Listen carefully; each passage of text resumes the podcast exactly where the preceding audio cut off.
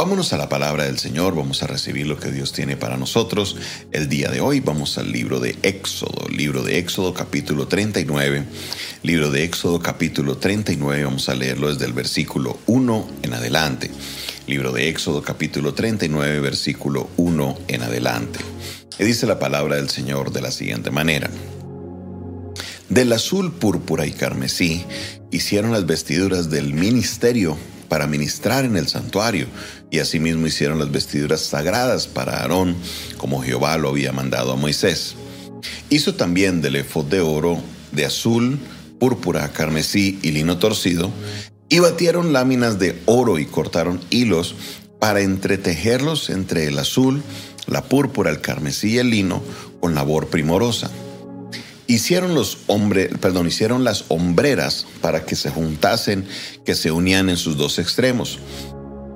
Y el cinto del efod que estaba sobre él era de lo mismo, de igual labor, de oro, azul, púrpura, carmesí y lino torcido como Jehová lo había mandado a Moisés. Y labraban las piedras de ónice montadas en los esgastes de oro, con grabaduras de sello con los nombres de los hijos de Israel, y las puso sobre las sombreras del efod por piedras memoriales para los hijos de Israel, como Jehová lo había mandado a Moisés. Hizo también el pectoral de obra primorosa como la obra del efod de oro, azul, púrpura y carmesí y lino torcido. Era cuadrado, sobre doble hicieron el pectoral, su longitud era de un palmo y de un palmo su anchura cuando era doblado y engastaron en él cuatro hileras de piedras. La primera hilera era un sardio, un topazo y un carbunclo. Esta primera hilera. La segunda hilera una esmeralda, un zafiro y una, eh, una esmeralda, un zafiro y un diamante. La tercera hilera un jacinto, un ágata y una amatista. Y la cuarta hilera un berilo, un ónice y un jaspe, todas montadas y encajadas en engastes de oro. Y las piedras eran conforme a los nombres de los hijos de Israel, doce según los nombres de ellos, como grabaduras de sello, cada una con su nombre según las doce tribus. Hicieron también sobre el pectoral los cordones de forma de trenza de oro puro. Hicieron también los dos engastes, dos anillos de oro, y pusieron dos anillos de oro en los extremos del pectoral. Y fijaron los dos cordones de oro en aquellos anillos a los extremos del pectoral. Fijaron también los otros dos extremos de los cordones de oro y los dos engastes en que pusieron sobre las hombreras del efod del, por delante. E hicieron otros dos anillos de oro que pusieron en los dos extremos del pectoral en su orilla frente a la parte baja del efod. Hicieron además dos anillos de oro que pusieron en la parte baja, en la parte delantera, perdón, de las sombreras del efod hacia abajo, cerca de su juntura, sobre el cinto de efod y atacaron el pectoral, perdón, es que atacaron, y ataron el pectoral por sus anillos a los anillos del efod con un cordón azul para que estuviese sobre el cinto del mismo efod y no se separase del pectoral del efod como Jehová había mandado a Moisés. Hizo también el manto del efod de obra de tejedor todo de azul, con su abertura en medio de él, como el cuello del coselete, como un borde alrededor de la abertura, para que no se rompiese. E hicieron en las orillas del manto granadas de azul, púrpura, carmesí y lino torcido. Hicieron también campanillas de oro puro y pusieron las campanillas entre las granadas en las orillas del manto. Alrededor entre las granadas una campanilla, una granada, otra campanilla y otra granada alrededor en las orillas del manto para ministrar como Jehová lo mandó a Moisés. Igualmente hicieron las túnicas de lino fino de obra de tejedor para Aarón y para sus hijos. Asimismo la mitra de lino fino, adornos de la tiara de lino fino, los calzoncillos de lino de lino torcido, también el cinto de lino torcido, de azul, de púrpura, de carmesí, de obra de recamador, como Jehová lo mandó a Moisés. Asimismo hicieron la lámina de la diadema santa de oro puro y escribieron en ella como grabado de sello, Santidad a Jehová, y pusieron en ella un cordón azul para colocarla sobre la mitra por arriba, como Jehová lo había mandado a Moisés. Amén. Encontramos ahora ya la ejecución de lo que habíamos estudiado de las eh, lo que eran las vestiduras sacerdotales allá en el capítulo 28 estábamos justamente mirando todas estas vestiduras como Dios le había dado la orden a Moisés para cómo se deberían hacer. Y dentro de las cosas que encontramos es una obra impresionante que la encontramos aquí al principio que era de azul púrpura, carmesí y más adelante dice que encontraron hilos de oro para entretejerlos entre el azul, la púrpura y el carmesí. Entonces yo creo que todos estamos de alguna manera familiarizados con la técnica del tejer. Todavía hoy se ve esa, es, esa técnica que la utilizan para muchas cosas, para hacerles sacos a los niños, para hacer gorros, bueno, para hacer infinidad de cosas. Esta tejían, pero entretejían las telas, era un hilo de azul, un hilo de púrpura y un hilo de carmesí, y aparte de eso colocaban un hilo de oro. Entonces esto daba un efecto a la hora de ver todos esos hilos entretejidos de una tela maravillosa, de algo espectacular. La obra, lo que tenía puesto el sacerdote era algo maravilloso, era algo hermoso cuando la gente lo viera y era una orden de Dios que debería hacerse así. Claro, cada material tenía su significado para el pueblo, cada material tenía su, su llamado de atención para el pueblo era algo muy simbólico y algo era muy bonito. Pero lo que resalta de la fase, porque ya lo que lo eran los materiales y la construcción lo estuvimos viendo cuando estudiamos el capítulo 28, ahora lo que resalta es una frase que la vemos a través de toda la lectura y es como Jehová lo había mandado a Moisés, como Jehová lo había mandado a Moisés, como Jehová lo había mandado a Moisés, como Jehová lo había mandado a Moisés. Las personas que estaban a cargo, Besaleel y Oliab, eran personas con mucha sabiduría a la hora de hacer este tipo de labor. Posiblemente ellos traían esa sabiduría de alguna labor, de algún trabajo que ellos hacían allá también en Egipto cuando eran esclavos. Claro, Dios les dio una sabiduría aún mayor para poder hacer las cosas para el Señor mejor, pero ellos tenían algún conocimiento previo. Y a la hora de hacer este a la hora de tener este conocimiento previo, ellos fácil podían decir, venga, ¿por qué no hacemos esto mejor? ¿Por qué no le hacemos este cambio al diseño? ¿Por qué no le hacemos esto? Porque la mayoría de personas que trabajan en este tipo de manualidades o en este tipo de, de trabajos de ingeniería siempre quieren mejorar las cosas. Y eso es como una de las cosas que caracteriza que tiene el hombre, ¿no? El hombre tiene, mira algo y lo hace y luego va y lo mejor y luego va y lo mejor y muchas de las cosas que hacemos nunca las terminamos porque siempre las estamos mejorando. Ahora, ¿qué es lo, lo importante de este texto? Y es que sin importar lo que pasara, Moisés hizo las cosas como Dios se lo había mandado. El pueblo hizo las cosas como Dios se los había mandado. Todos los que estaban haciendo la obra de trabajo allá en el tabernáculo, perdón, para el tabernáculo, hicieron las cosas como Dios se las había mandado hacer. Ni un poquito más, ni un poquito menos. ¿Por qué esto es importante? Es algo que hemos venido estudiando en las últimas semanas. ¿Por qué esto es tan clave? Porque primero, cuando Dios nos manda el plan y es Él el que nos da las instrucciones de cómo construir y hacemos las cosas a la manera de Dios, la responsabilidad de todo está sobre Él. Porque hice lo que Dios me mandó hacer. Hice los diseños como Él me los dijo, la manera como los dijo, los materiales que Él me los dijo, todo conforme a lo que Dios quería hacer.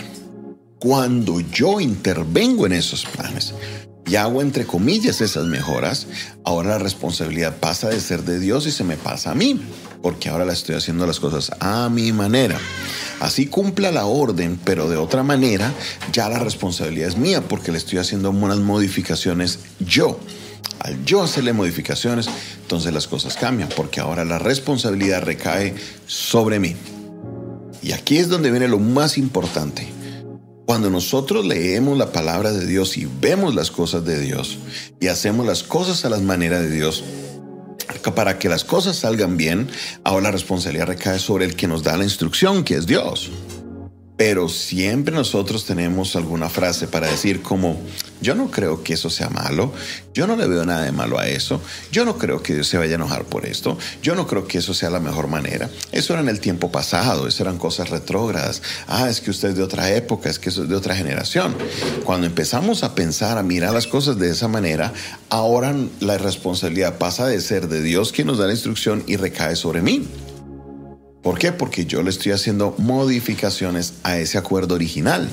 Y cuando hago modificaciones, ahora la situación viene y recae sobre mí. Usted lo puede aplicar esto a cualquier cosa, cualquier persona que a usted le dé una instrucción. Yo le digo a una persona, un trabajador de la iglesia, haga, necesito que hagas una pared de esta manera y la construyas aquí hasta esta altura y la va a hacer con tantas columnas. Él me puede decir, pastor, yo creo que podemos hacerle la modificación. Si yo autorizo la modificación, la responsabilidad recae sobre mí. Pero si yo no autorizo la modificación y la persona la hace sin mi consentimiento, la responsabilidad recae sobre el trabajador especialmente si hay algún accidente, si hay algún daño más grande después, yo quedo libre de esa responsabilidad. ¿Por qué? Porque no, porque la persona no hizo caso a lo que se le mandó a hacer.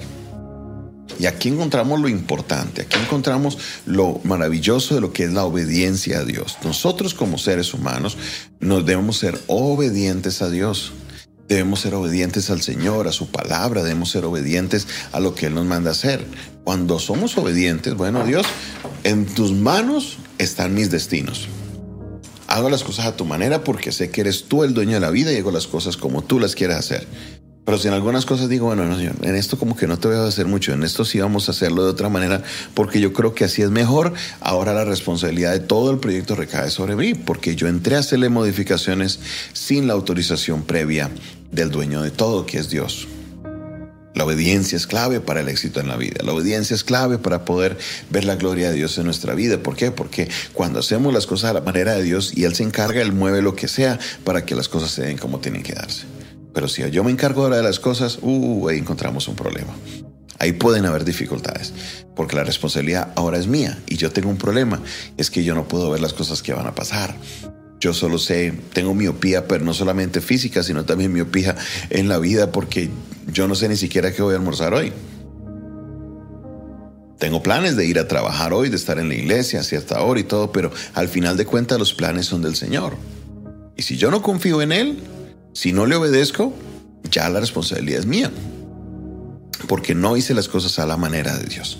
Obedece a Dios, camina fiel en todos sus caminos y Él enderezará tus veredas, dice la palabra de Dios. Dice, deleítate a sí mismo en el Señor y Él concederá las peticiones de tu corazón. Pero debes de deleitarte en Él, en su ley, estudiar su ley, clamar, saber lo que Dios quiere y realmente demanda de ti. Cuando lo haces, Dios interviene porque Él se encargará de que todo salga bien. El Señor le dijo al pueblo, en, en frente de ustedes está la vida y la muerte. Si me obedecen, la vida está al frente, pero si no me obedecen, ahí se encontrarán con la muerte. Ahí está el Señor y las opciones que Él nos da. La decisión está en tus manos. ¿A quién le haces caso? Yo sé que a veces nos creemos que sabemos mejor que Dios, pero no. Él conoce todo lo mejor. Él sabe lo que hace. Por eso debemos confiar en Él, en su palabra y debemos obedecerle, porque Él es Dios sobre todas las cosas. Descansa en el Señor, coloca tu confianza en Él y Él hará. Gracias Señor te doy por tu palabra, gracias Dios por la oportunidad que tenemos de compartir este momento, Señor, delante de tu presencia, escuchando, Señor, cómo Moisés te fue obediente, Señor, y todo su proyecto del tabernáculo le fue bien. Ese tabernáculo, Señor, estuvo, eh, eh, estuvo funcionando Dios hasta que Salomón, muchos años más adelante, construyó el templo. Mientras tanto, Señor, ahí vimos tu gloria manifestarse muchas veces en este tabernáculo. Dios, todo salió bien porque se hizo a tu manera, que eres tú quien garantizas el éxito en todo. Por eso, Señor, queremos confiar en ti y obedecerte, porque queremos, Señor, de que todo nos salga bien conforme a tu voluntad. Bendice, Señor, la vida de cada uno de los que escucha tu palabra y desea colocarla, Señor, en práctica en su vida. En el nombre de Jesús, amén, amén y amén. Esta fue una producción del Departamento de Comunicaciones del Centro de Fe y Esperanza, la Iglesia de los Altares, un consejo oportuno en un momento de crisis. Se despide de ustedes su pastor y amigo Jonathan Castañeda, quien les invita a que usted se suscriba a nuestro canal, hágale clic a suscribirse, hágale clic a la campanita y estaremos, eh, estarás pendiente recibiendo las notificaciones de todas las transmisiones, de todo el contenido que subimos. Te invito para que nos busques en las redes sociales como arroba pastor arroba pastor Jonathan Oficial. Nos encuentras en múltiples, múltiples redes sociales, TikTok, Instagram, Facebook, Twitter, Twitch, bueno, en todas las redes sociales ahí nos encuentras y podemos estar en contacto y ver, podrás ver contenido adicional. También, si te quieres contactar directamente con nosotros, tenemos una línea de WhatsApp, esa línea es el 316-617-7888, 316-617-7888. Si me escribes fuera de Colombia, solo colocas el más 57 al principio y ahí me llegarán todos tus mensajes. Este es un WhatsApp internacional. Podemos hablar, podemos orar por ti, podemos indicarte eh, cómo poder buscar de Dios. Escríbenos, sé que podemos ayudarte. También, si el Señor coloca en tu corazón sembrar una semilla, una ofrenda, tenemos la línea 316-617-7888 habilitada para que pueda usted hacer sus ofrendas por medio de Neki, David Plata, también por medio de Transvilla. Y ahí usted podrá participar en lo que Dios está haciendo con el Centro de Fe y Esperanza. Cosas maravillosas está haciendo el Señor. Siembra en tierra fértil. Dios te bendiga, Dios te guarde